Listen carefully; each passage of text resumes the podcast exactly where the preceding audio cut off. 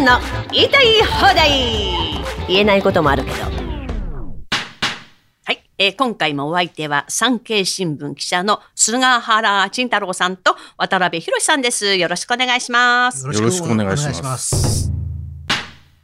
皆様、あの、私の天の岩戸開き、まあ、閉じこもりからあ開きまで聞いていただきましたでしょうかかなり、かなり、あの、時事問題満載の、ただ私ね、もっとな長く作ってるんですよ。25分ぐらい。ええあーいざ、いざなみといざなぎのところから生まれると。ええそこから作ってるんですよ。なんだ。誰作ったかっていうと、あれ作ったのね、確かね、2012年だったかな。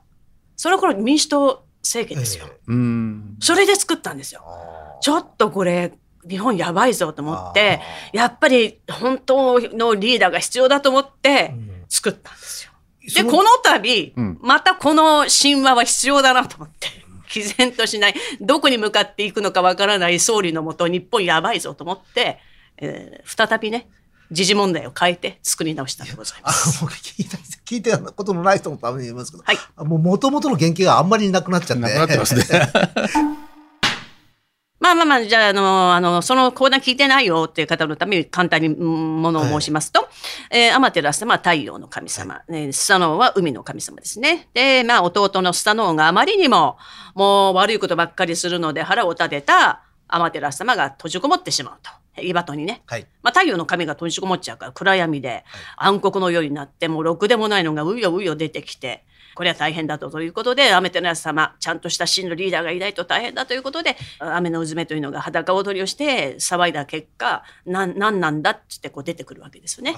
出てきてやっとまたあの光のある国に戻ったという話ですけれども、まずねスサノオがもう私の弟なんだから、まあ、海の神ですよね。はい。えー火の元を収めなきゃいけないのにもやりたい放題し放題。このやりたい放題し放題で出てきた時事問題が、はい。ミサイル飛ばされているさなか。あああれですよね。北海道に近く落ちて、その後あの副鼻腔炎の手術の後の診察？診察に向かったって私ちょっとびっくりしちゃったんです。岸田、岸田首相がね、うん。あちょっとびっくりしたんですよ。ミサイルが落ちたす、あの、北海道沖に落ちて、その直後に病院にそうそうそう。まあ、手術後だから、まあ、ちょっと、なけうん。け経過を見に行ったのかなんだかよくわかんないですけど、これありなんですか？私びっくりして。え？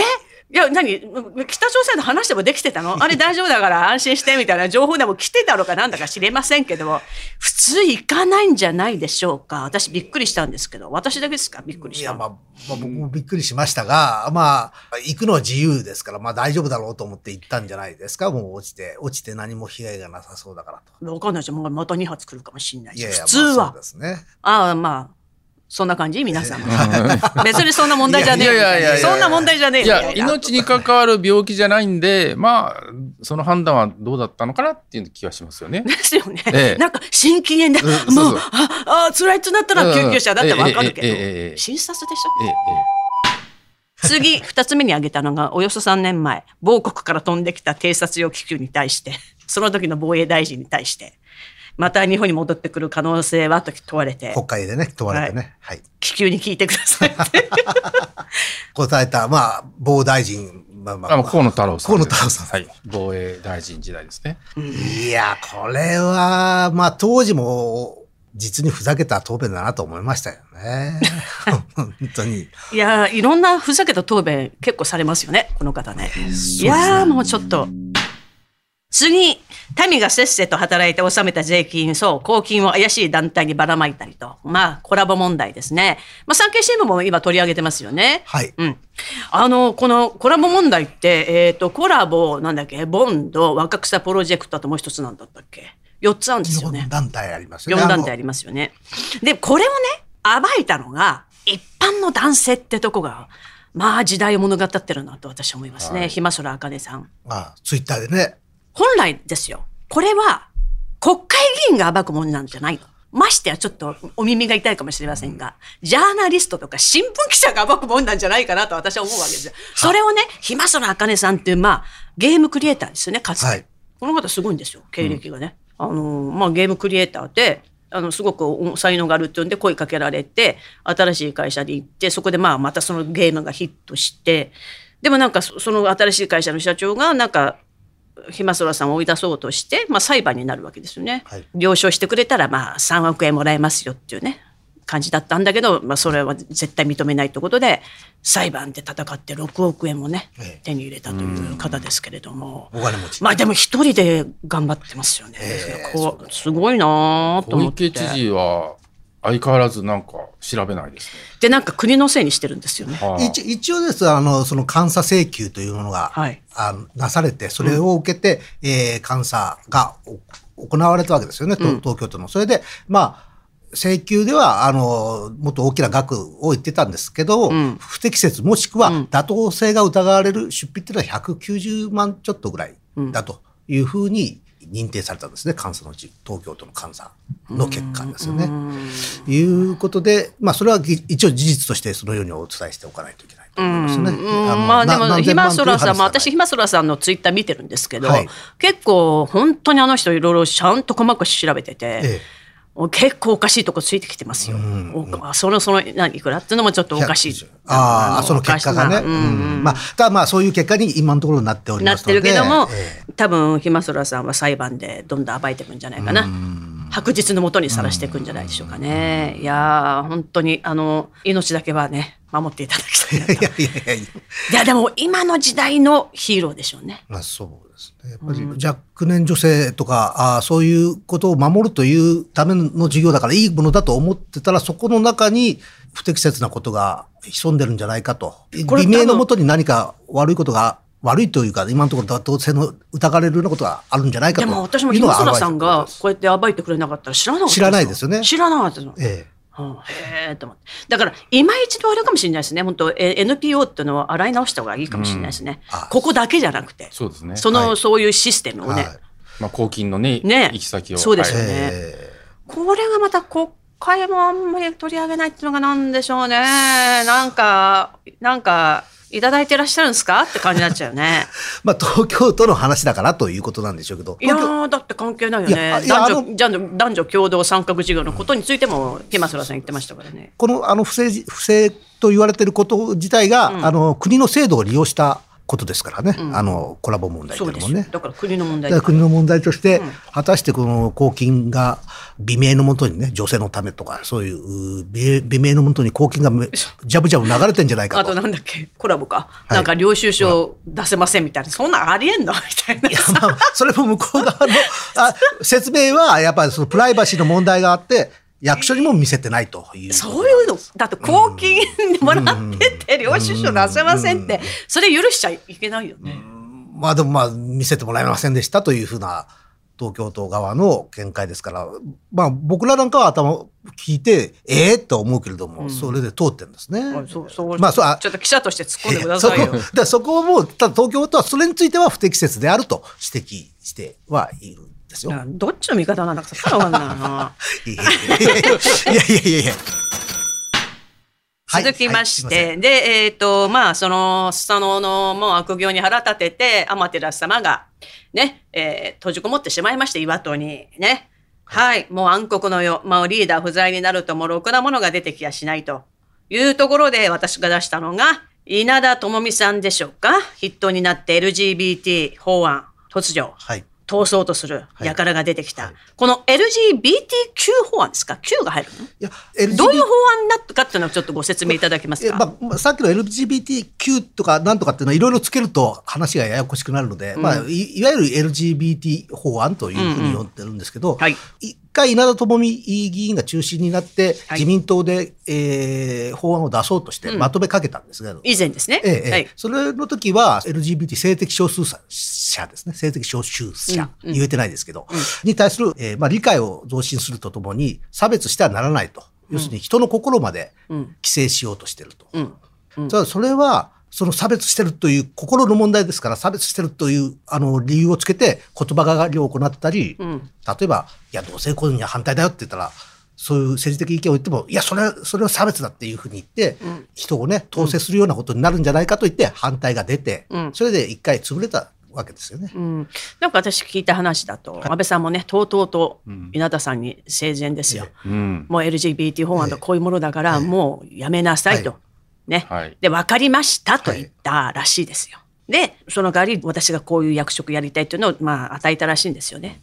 そしたらですよ、安倍さんがいなくなって、ちょっとしたら蒸し返してくるっていう、まあ、すごいですね。私、この人もともと嫌いでしたけど、あ、そうですか。いやいや、さまあ、さ、そんなそれ別にいいでしょ、私それはいやそれ好き嫌いにもえおかしいでしょ、あの政治家がはみ出す履いてんの。今、稲田さんは元の法法案を出そうって言ってるわけじゃないんですよ。だからまだどういう法案を出すかは決めてないし、ただこれ、まあ、え LGBTQ ええわかんないですけど、ええまあ、聞くところによると、それが通っちゃうと、例えば、菅原さんみたいな、はいザ・おじさんがですよ、はい。朝、自分のね、心は僕、あの、女なんです。はい。女に入れてくださいって言って、はい断ったら差別になっちゃうわけですよね、これ。まあそういう。で聞きましたよ私あロジックではそういうふうになってしまう。なっちゃうわけですねもうすでにそういう雰囲気が日本でもあって、そのある女優さんがそういうのは怖いって言ったら、うん。もう袋田崎に会って謝っちゃった。あそうそう、それでなんか謝、あの、謝罪したって、ええ謝罪しなくていいですよそうねで。すよね。誰が謝罪させたの？事務所？だから話の、一応て丁寧にやらなきゃいけないのは、やっぱかといってその差別をしろと言ってるわけじゃないし、なるべくしないようにしないといけないというふうにはしなきゃいけないんですけども、だけどそれと、その差別をいけないという名をもとに、人を弾圧したりね、人の心に立ち入って人をコントロールするような真似をしていいんですか？という話だし、またそれとは別に同性婚を認めるかどうかっていうのはまた話別な話だけど、それも議論ができなくなるでしょ？ということなんですね。だから差別をがいいという怖いですよね。法あの律じゃないですよ。私ねもしこれ通ったらですよ。そのね、そのまあ銭湯に入ってくるおじさんがそういう男のあの、はいシンボルつけたおっさんがはい入ってくる。はい例えばですよ、はいこういう商業施設のおお手お手そこにもザおじさんが入ってきたらやっぱ怖いですよ。だってこれで結構世界で事件起きてますよね。よねレイプ犯がちょっと女装して、でも気持ちあのそこでこう入ってきてレイプしたとかっていう事件があるじゃないですか。あるいはそれを注意したら、お前は差別者だって言って、うん大変なことになってるなんって。ますよね。こういう時こそフェミニストとか言ってる人は声上げて女性を守ってほしいですよね。んこれ本当危ないですよ、女性が。女性が危ないですよ。だって女性ってやっぱり弱いんだから、筋肉とか。取っ組み合いになったら負けるんだから。だから、その、フェミニストでも2つあって、これを女性のためにならないと気づいて、これ反対だっていうふうに言ってる人もいるんですよね。ええそうじゃない人もいて、これはまた複雑な問題だからその同性婚とか夫婦別姓とかってなんかちょっとねきな臭いもの感じますね。なんか日本の戸籍制度を破壊する戸籍制度ってのはすごくやっぱりもう先祖代々これ大事なものだと思うのでそれをなんか破壊しようとしてるっていうのはなんかちょっと怖いですね私は。はい。えーその次ですね。次にまたそのリーダー不在で出てきた恐ろしい者たちっていうのが、えー先人たちすらも食べなかったコオロギを食べさせようとする。あの、これ、太陽光パネルとか、ええあのーエネルギーなんとかに必ず、で、このコオロギもそうなんですけど、必ず河野太郎さんが出てきてるんですよね。あと小泉進次郎。この二人が必ずこういうのに絡んでるんですよ。何なんですかね。もう私、この二人が出てくること時点でもううさんくさいですよ。きな臭いです。いやいやいやいや、まあそう。いやで今までそうだからあそう感じるかもしれないけど、まあ必ずしもこの二人が出てきたから、そううさんくさいわけではないんですよ。じゃあ、じゃあ、じゃあ、私はそう感じたってあはいはいはい、すいません、すいません。で、なんかコオロギ食べてるんですよね、二人ね。まあ食べるのは勝手。勝手だけど、だってコオロギを養殖するのにその捨ててるおからとかなんか食べさせてるわけ意味わかんないですよね。おから食べた方が健康的だと思うんだけど。そうなんです。えそうでしょ？いやいやいやいや、私、あの、コオロギパン作ってる某はい。パン会社さん、はいあもうその、そこのパンは買わないですねい。やみんな買わないって言ってる人多うんだかいですよ、ねら、結構余ってますよね。みたいですね。ねえ。まあでもまあ好きな人もいるから。でも、例えばね、コオロギの粉末、はい同じラインでは作りませんって言っても、分かんないですよね。はいそそんな、そんなラインそうそう変えない人、そしたら私、建物建てないと大変なことになりますよ、それ。建ててないんまあでしょうから。言ってますけども、もう企業のその精神としてちょっとどうかなって私は思いますけど。これあれでしょうね。やっぱりコオロギをお使うとお金もらえるんですよね。私、助成金とか。うんなんか、お金が落ちるらしいですよね。あと、そのコオロギって、ゴキブリと一緒なんですよね。その生物の、あの、その、あれで言う。まあ近いですよね。でコオロギコオロギって例えばあの日本人イナゴは食べてましたよね、はい。イナゴとかハチノコとか。それはやっぱ先人がちゃんと、はい。まあうん食文化としてね。食食でそのタンパク質を取ろうと思ってこう取ってたわけですよね、でもコオロギって今まで食べられてなかったわけじゃないですか、はい。で漢方でもなんだっけなあ不妊になるってことでうん使ってないんですよ。あそうなんですか。そうです。あ。おかしいなあちょっとこれもおかしいな。あ少なくとも表示はちゃんとしてほしいですねコオロギだ使ってるよって。いうなんかね、多分コオロギって多分書かないですよね。ドライクリケット。そうそうドライクリケットとかそうでそうそうそう。そういうふざけた表示じゃなくてコオロギ。ドライクリケットあとね、表示って当てにならないらしくて、ん。何パーセント以上だと表示してくださいってららしいですよ。ああと給食で強制的に食べさせるのはやめてほしいですね。親たち文句言った方がいいですよね。そういう時こそクレーマーじゃないけど、ね文句言った方がいいですよ。近い将来その地球の食べ物がなくなってきた時のことを見据えて食べるようなことも考えましょうっていう話なんでしょ？それから考えればいいですよ。僕は食べないですよ。植えても食べないと思いますけどただその国挙げての制度になると、おそれはおかしいんじゃないですか？あそうですね。企業がうん。勝手にやってる分にはいいけど、ええ。国が推奨してやらせてるってやっぱ何か裏あるんじゃないの？って思っちゃいますよね。それはあのあの優子にも言ってましたね。ゆうこりん優子にもいろいろあの結婚離婚結婚離婚酸いも甘いも経ていろいろわかる大まあまあ人になってきそうかもしれないですけど、ねゆうこりんも言ってましたっていうのは別に 何の優子にすら言ってましたよ。論理的ささえにはならないんじゃないですか？優子にすら言ってました。うんうんうんうんそれで、えー私の締めですよね。締めで、えーはい綺麗事言って、なんか、いかにも民のことを、のためにやってますよと。綺麗事言って民を騙し、国を破壊するリーダーではなく、っていうふうにね、締めの言葉なんですけど、これ誰のこと言ってるかっていうと、とある都の知事です。都って一つしかねえよみたいな。とあるとってなんでしょう？いやー、だって、あの方、公約？一つもやってないで、なんとかゼロっていうのがね 本当ゼロですね。成し遂げてることゼロ。葛西臨海公園の水族館の建て替え工事に伴っておよそ1400本以上の木を伐採して太陽光パネルを敷き詰める。いやーこれおそらくええほとんどが防国製であろうと言われてますよねあー。太陽光パネルがね。えで、新築の建物にも太陽光パネル設置を義務付け。そんなこと何の公約にも言ってないのに。あっという間に決まってしまいましたけどね、あれ。まあだって都民ファーストってあれでしょ？ほとんどゆり子様にでもって議員になれたようなばっかりだから、で何も多分考えないで議員になってんでしょうから。まあまあ考えてはいるんでしょうけど、まあ、深く、もう少し深く考えてほしいですよね。うん、まあお金もらえればいいんじゃないですかね。と思ってしまいますね私は。都民のことは考えてないでしょうね。あと先々のことを考えてないでしょうね。まあ、家のメンテナンスも大変だし、そもそも太陽光で、家もこの価格が上がってる時代にさらに上がりますから、大変ですよちょ。っとま、ま、まあ、女帝についてはまあ、はまた話すとして、あ私これも驚いたんですよ。日の丸裁判、日の丸のバッジ。はいはいはい。はいあ裁判で、あの、日の丸のバッジを胸に、あの、背広のねはい、つける胸のちっちゃいバッジをして、裁判を傍聴しようとしたら、それはダメですよというふうに裁判職員に言われて、裁判官もそれはダメだというふうな、じゃあ指示を出したという。なんか、あれでしょ、なんかメッセージ性があるから、はい。良くないっつって。ちょメッセージ性を、国旗ですからねこれどういうことっていう。まあ、一応その背景を簡単に説明すると、まあ、あのその裁判そのものが外国人に対するね、はいえー朝鮮半島の人たちに対する、えー会社の社内の、おまあ、嫌がらせになるんじゃないかというような裁判なんですよ。そそまあ、それは最終的にそれはしかも会社の行為が、あー良くないというふうになったわけですけれども、なのでやっぱりその民族性というか、国民性というか、国民性を争うじゃないですけど、それそれをテーマにした裁判なので、日本人であるということを誇りに思ってん。出るということがメッセージになると、メッセージ性があるという理屈なんですが、えー誰なの裁判長？ちょっと驚いちゃっそうですね、日本人が日本のバッジして出てくるっていうのにで、ダメだと。本当、天照様のうん天の岩と、はいはいこれ、日の丸ってなぜなんだか知ってますか？あれ。あれ、太陽を意味してるんですよね。はいこれ、天照様の太陽ですよ。日の本の子供たちである私たちはね、はい子であるってことで、あの、日の丸なわけじゃないですか。いこれ、おかしい。